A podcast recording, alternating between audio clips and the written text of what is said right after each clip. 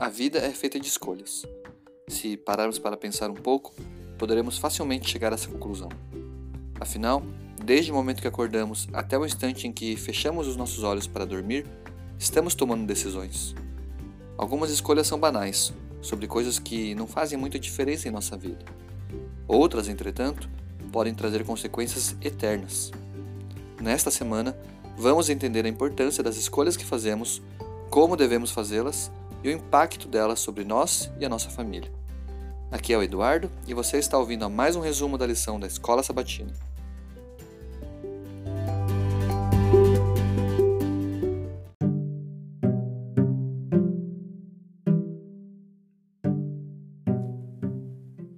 Quando o seu celular despertou hoje pela manhã, você acordou na hora ou resolveu ficar um pouco mais de tempo na cama?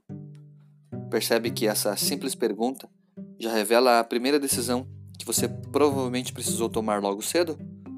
Assim é a nossa vida, repleta de escolhas e decisões que precisam ser tomadas. Algumas são bem banais e praticamente passam desapercebidas, como o fato de você levantar a caneca de cevada com a mão direita ou com a mão esquerda. Faz alguma diferença? Quase nenhuma. Mas você precisou tomar essa decisão, mesmo que de forma totalmente inconsciente. Porém, certas escolhas trazem consequências importantes, algumas até eternas.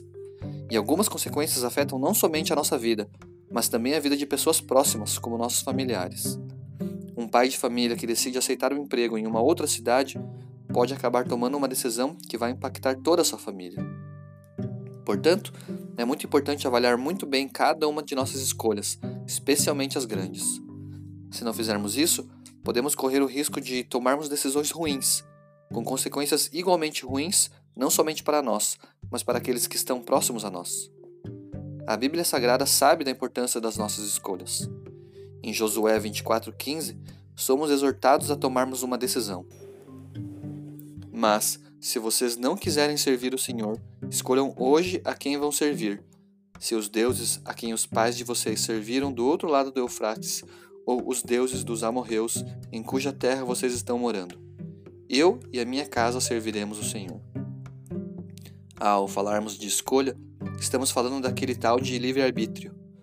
Essa é a nossa capacidade de decisão frente a qualquer momento da nossa vida. Esse também é o maior dom criativo que Deus concedeu ao ser humano e o tema de estudo da lição de amanhã.